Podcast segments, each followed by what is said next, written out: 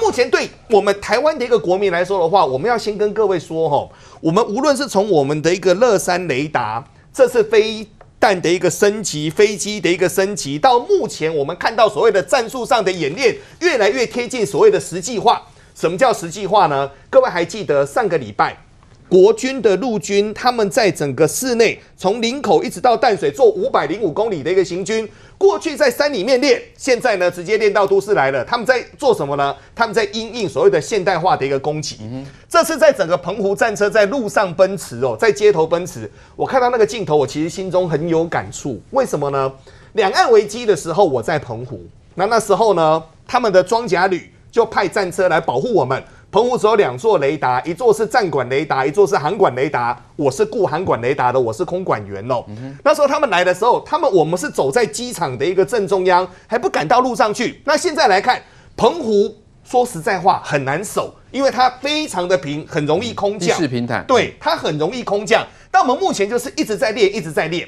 在一直在练的过程当中，当我们发现我们的富国强兵往前走的过程当中，我们可以发现，就是中国他们真的要来拿我们台湾，他们要付出很大的一个代价。什么叫做付出很大的一个代价呢？美国他们自己有兵推过啊，你做整个攻方，你必须要三倍到五倍的一个兵力。我们台湾目前所有的一个兵力加上后备可以动用的，我们讲二十万好了，我就问一个最简单的，你一百万的部队如何从中国？沿路过渡海过来，他们目前四艘的一个登陆舰，当然就目前来看的话，可以载到一百台的武装攻击直升机，可以载到一万名的一个部队。但各位，那是绝对不够的。整个的国际情势现在对台湾是相当有利，因为我们看到美国都很罕见的对中国哈这个言辞批评，而且是呛话哦，你不要这个轻举妄动，否则你会惹上大麻烦哦。当然，我们必自己本身也要做好战备。张将军，这个澎湖最近呢，大马路上都会看到这些。战甲车哈，这个战车这样子跑来跑去，到底他们在做什么样的这个作战想定？是不是也前一阵子有人提出说，中共如果要动武，可能在南海甚至在澎湖要拿下一座小岛嘞？对，这个是战备训练业，因为要平战结合，你平时要怎么样去演练？你打仗的时候，你平常的时候要能够驾轻就熟，这样才能够把武器装备的性能发挥到极致。这个是一定要练的。那中共刚才中央有提到，就是说中共这个武力犯台啊，我们要打多久，我们就赔多久啊，这些方面。现在打战战争呢，有四个特色，不是那么简单的推动。第一个，情报很容易被掌握，大军调动啊，你的兵力前推的部署哦，现在人造卫星还有空中的这种侦察机哦，掌握的一清二楚。你的轻举妄动，对，蛛丝马迹很容易溜出来的。兵法上有说嘛，多算胜，少算不胜了。你还有在这个状况之下，你很容易被掌握。第二个，我们知道现在哦，电子战哦，这个电子战打仗的时候没有电子战是不行的。中共叫做复杂电子环境下的作战。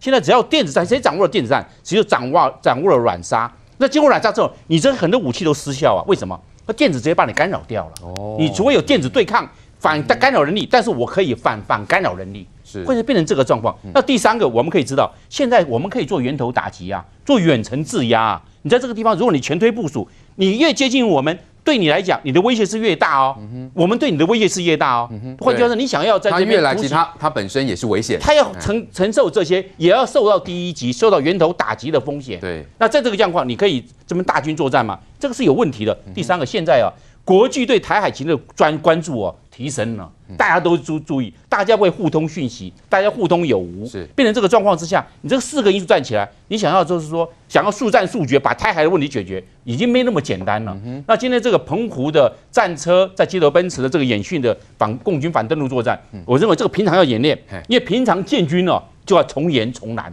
对，一定要实实在在的，是，因为你平常实实在在的演训，你打仗的时候才能发挥到火力到极致，嗯哼，不不然的话你就纸上谈兵，我们怎么样做怎么样，那只是讲而已，对，实际上的运作。实际上的指挥，实际上的战术上的这种演练，这是才是最重要的。对，平常就要演练。如果真的碰到战争的时候，你才有能够很熟练的去进行各项可能碰到的一个状况，如何去因应。当然，中国现在的各种手法，呃，不光是军事层面，在商业、在经济层面上，其实也有很多。多非常呃这个侵略性的这种做法，所以现在美国哈在这方面也提出了一些反制。来，今晚美国的商务部是不是也发出了传票要调查中国的通讯商哦，甚至是在撤销两家中国这个呃企业营运的营运许可？到底这过程当中是发生了什么事？对，我们要告诉观众朋友，因为在美中关系这两天，你可以看到一个非常戏剧性的有里程碑的这个变化出现，尤其是刚刚定宇所讲到的那个美国国防部的那一份文件，我昨天整个晚上看了一遍之后呢，我发现他讲了一句话，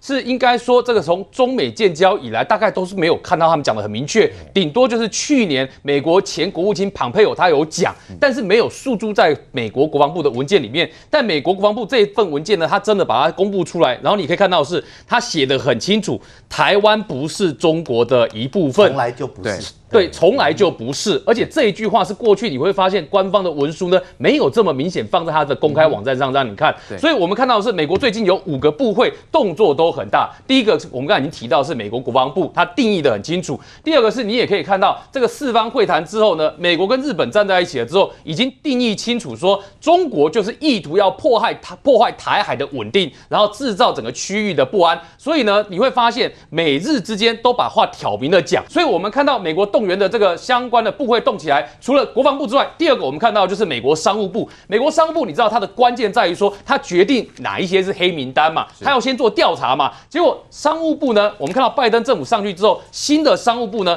它也发出了好几个传票给中国的企业。要求他们来说明说，你的相关成分里面有没有跟国家安全有关的，或是跟军事有关系的。所以商务部也动起来。第三个，你看到什么呢？美国的 FCC 就是它的联邦通讯委员会动起来，他就直接告诉你说，在美国境内的境内的这些中国。电信商，你有来这边开公司的，包括中国电信、中国联通，然后跟太平洋网络这几家，他都告诉你说，你在美国国内经营的这些电信设备，我都不准你继续经营了，因为我认为你会窃取中国，呃，窃取美国人的个资，我认为你会影响到我们美国的国家安全。所以呢，这件事情去年就开始在做。美国去年的做法是怎么做呢？是先要求这几家公司呢，在美国的证券交易所下市摘牌，但是到了今年呢，不只是摘牌了，今年我就告诉你，你。禁止在我美国国内营运，所以这个动作显得就比去年来的大很多。第三个你也看到，第四个你也看到什么呢？你也看到美国国务院直接指定说，这个中国有二十四个人，他要列入金融制裁的对象，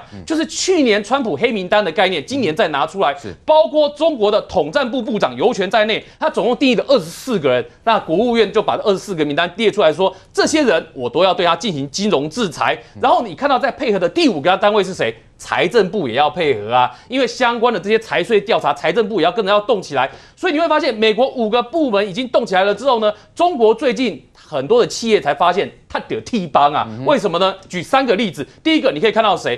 这在中国有一家很大的公司叫欧菲光，他本来做 iPhone 的镜头模组的，结果呢，去年他被美国列入了黑名单、实体金单的制裁里面的时候，市场就传闻说，哇，他现在在苹果供应里面会不会被踢出去啊？结果呢，他一直否认，一直否认，一直否认，否认到昨天的时候呢，欧菲光的公司。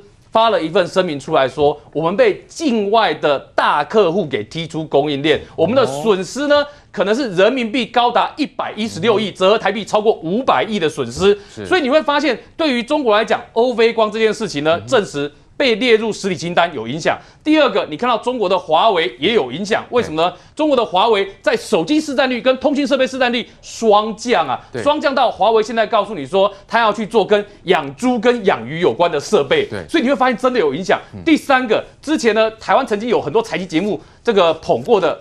中国的无人机大疆，大疆无人机遇到两个状况，在北美的市场受到冲击，裁员三分之一，然后结果呢，它的研发团队也发现人才在流失的情况，所以你会发现美国的制裁手段，经济制裁上有没有影响？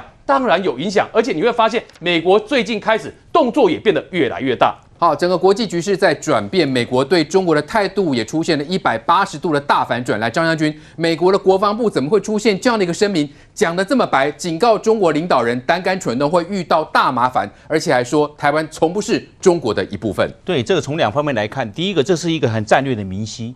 美国在韩国有驻军两万八千人，美国在日本有驻军五万人，美国在关岛他自己的部队就有六千人，他在这个在第一岛链上面他是。整个驻军的这个军力是很庞大的。另外一个，美国在战略投送能力、战略运输能力是非常强的。他要从美国的本土，不管是阿拉斯加或美国本土，投送到第一岛链，非常快速的。所以今天他把这个红线画出来，是就是说，台湾一直不是中国的一份。那刚才中央所提到的，就是我们这个澎在这澎湖的这个反共军登陆，共军登陆就两个，第一个从海上登陆，它零七五做两栖作战舰，现在将来要四艘，现在两艘成军嘛。它将来载的是野牛野牛级的这个气气垫船也好，野马级的气垫船也好，最怕的是什么？最怕坦克。因为坦克的话直接摧毁，因为只要是在登陆作战的时候，一般来讲都是轻装，对，轻装最怕重武器。第二个呢，它是由机车直升机来机降或空降，只一般来讲陆航直升机会过来，陆航直升机过来怎么样？他也怕这个地对空的这个火这这些火力，还有一个我们的制空权掌握在上面，所以这个坦克部队啊是反登陆的利器，他最怕的就是这个，所以经常讲白脸，老共没有那么容易登陆啦，没那么容易登陆，因为澎湖又来讲，第一个澎湖对我们来讲是第一。敌远我近啊，就在我们家门口啊。对，而且台湾的防空飞弹是可以涵盖到的，嗯、所以这个在空空权上面、空优上面、在制空上面是没有问题的。嗯、那这个坦克再一出去，它的反攻登陆就失败了。它如果夺澎湖失败，整个台湾防卫作战的话，这我们的国军就是大胜了嘛。嗯哼，这很清楚的。对，所以平战结合这个。这个战备训练业啊，我认为要要经常实施，这样子的话啊，就能够驾轻就熟。那对老共来讲，对澎湖来说，他也不敢轻易出手啊，万一被我们轰得稀巴烂，哇，那这个整个这中国的可能政局都政权都会受影响，都有可能。我们可以看到那个柏林围墙倒塌跟两德统两德那个东西德统一哦，都是没有办法预测的，是。因为很多事情这个局势的变化非常的快速，如果要胆敢动武的话，这是一个要冒要冒非常大的风险呐、啊。这个不是光是军事上的代价，军事上的风险，政治上的风险是无法预估的。好，再来关心早交公投联署，今天送交中选会。蔡总统提到核四重启的问题，他说呢，没有县市愿意承受核四的风险，那核四重启不是选项。日前一场大地震重创日本东北，还引发福岛核灾。蔡总统看展纪念这场严重天灾，也对国内核四重启的议题心有所感。有一个结论，也就是说，没有县市。愿意承受核四或者核废料的风险？答案很明显，重启核四有安全、有费用、有时间上的代价要考虑，所以从这几个角度来看，核四重启不是选项。好，我们看到这早就公投今天送交这个中选会，那其实呢，后来发现很多人去联署了公投之后。是这个反悔的哦，觉得呢这个藻礁跟这个呃这个所谓的天然气的这个三阶厂其实是并没有冲突的，两者其实是都可以这个同时存在的，没有说一定要保护藻礁，那就不能够盖天然气。那现在也这个让这个大家所了解到背后是不是蓝军在操作？原来蓝军是最后的目的是要重启核四。来，郭东哥怎么看这背后的目的是不是已经被揭穿了？我认为早交跟核四这两个选项，凭良心讲。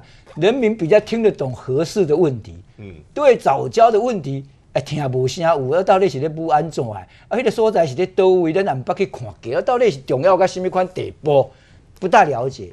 然后核四很简单，因为核四有日本的在这个三一一那个给你看嘛。然后最重要的，连南营的县长、县市长，包括侯友谊，你的核回料要放到哪里都没有办法解决。所以现在小英总统出来，除了讲说风险合适的风险以外，他还强调了核废料都是管机工，我给你坑在我家来，你敢吗？新北市是摸一条干摸一修哦。虽然侯友宜撑在那里，对核四重启的问题不愿意表态，但是大家都知道，你先解的条件没有解决，你怎么能去重启核四呢？不过我讲一句比较玩笑话，只要马英九。马英九沾到的东西啊，绝对都完蛋。嗯哼，一国两制死亡了，他偏偏讲个九二共识跟一国两制不一样。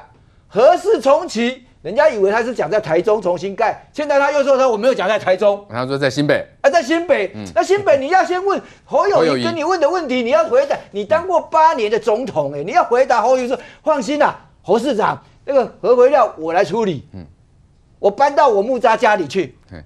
你都没不敢讲嘛，所以你作为一个总统在处理问题，好了，早早交啊，完全我公公开不顺呀，藻礁就是马英九任内核定的两百三十二公里。公顷公顷公顷啊，公里米公公顷，那一大片，今嘛民进党只有甲缩小变做啥？甲缩小变成二十三，不是像马英九两百三十二遐大片。嗯、我一直觉得很奇怪，我也想要问执政党，真的一定要选在那个地方吗？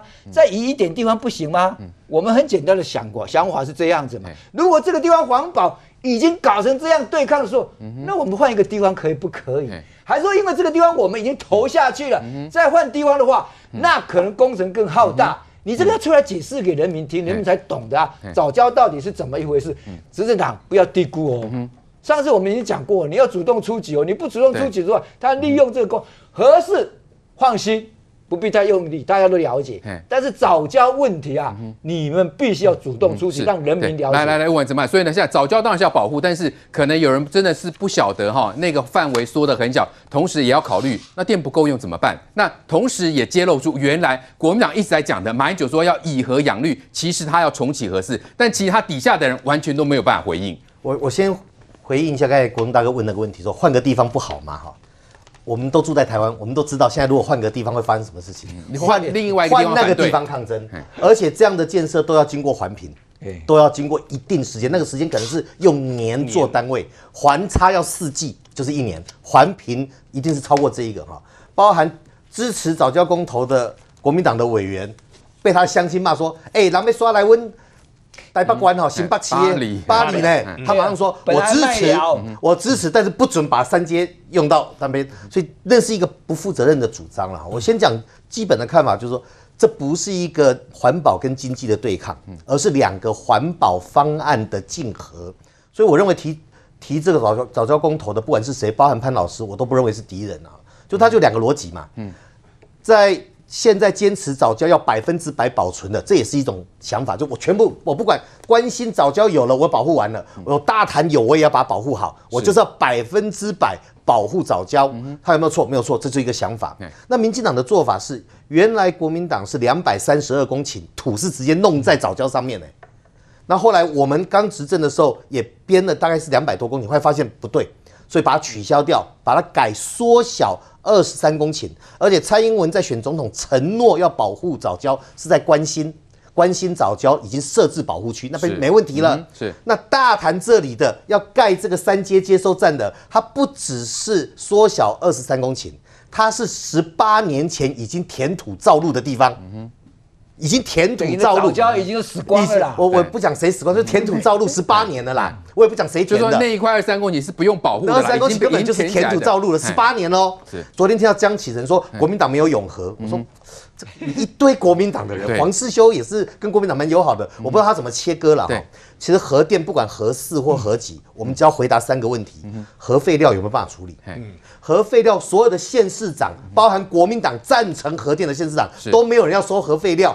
那核废料都放在新北市人口最多的核电厂里面，不只是污染，还有风险嘛。第二个，我们面对台湾面对核能灾变的风险成本是什么？对，灭国。嗯哼，菅义伟，日本的前首相说，三一福岛，对他说。要撤退两百五十公里，啊，坚持人，坚持。人，他说要撤退两百五十公里，对台湾来讲不要发生，台湾没得撤了。一旦发生，你的成本叫做灭国，你要不要付这个成本？明明可被取代嘛，对，十一趴的发电量而已啊。第三个，核电并不是干净又便宜，你如果把核电厂废掉之后，那个土地要到能使用，那个不知道几千几万年，对，所以核后端的处理成本如果加上去，核电是昂贵的，是，所以这三个事情不能解释。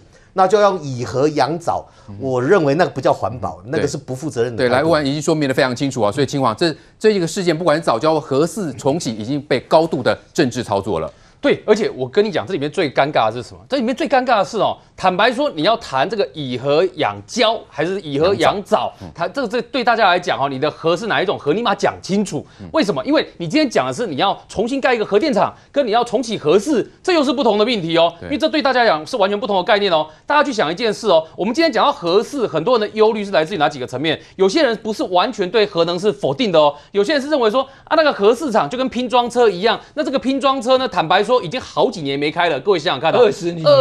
二就至少二零一五年结束它到现在，马英九说不要到现在，你可以发现至少已经六七年了嘛。那最重要的是这个拼装车里面好几个零组件的厂商，要不就倒闭了，要不然就停产了。这一台中古车，各位去想想看，我们最简单的逻辑啦，你买几台中高车，它上面零件呢，你要换也不能换啊，厂商有的也倒掉了啊，这台车已经四五六年都没有开过了，然后现在告诉你说，最重要的来喽。我们通常买中古车比买新车便宜，对不对？这台中古车，它告诉你说，你中古车要重新启用了之后要花的钱，搞不好跟你要盖比起来没有差很多。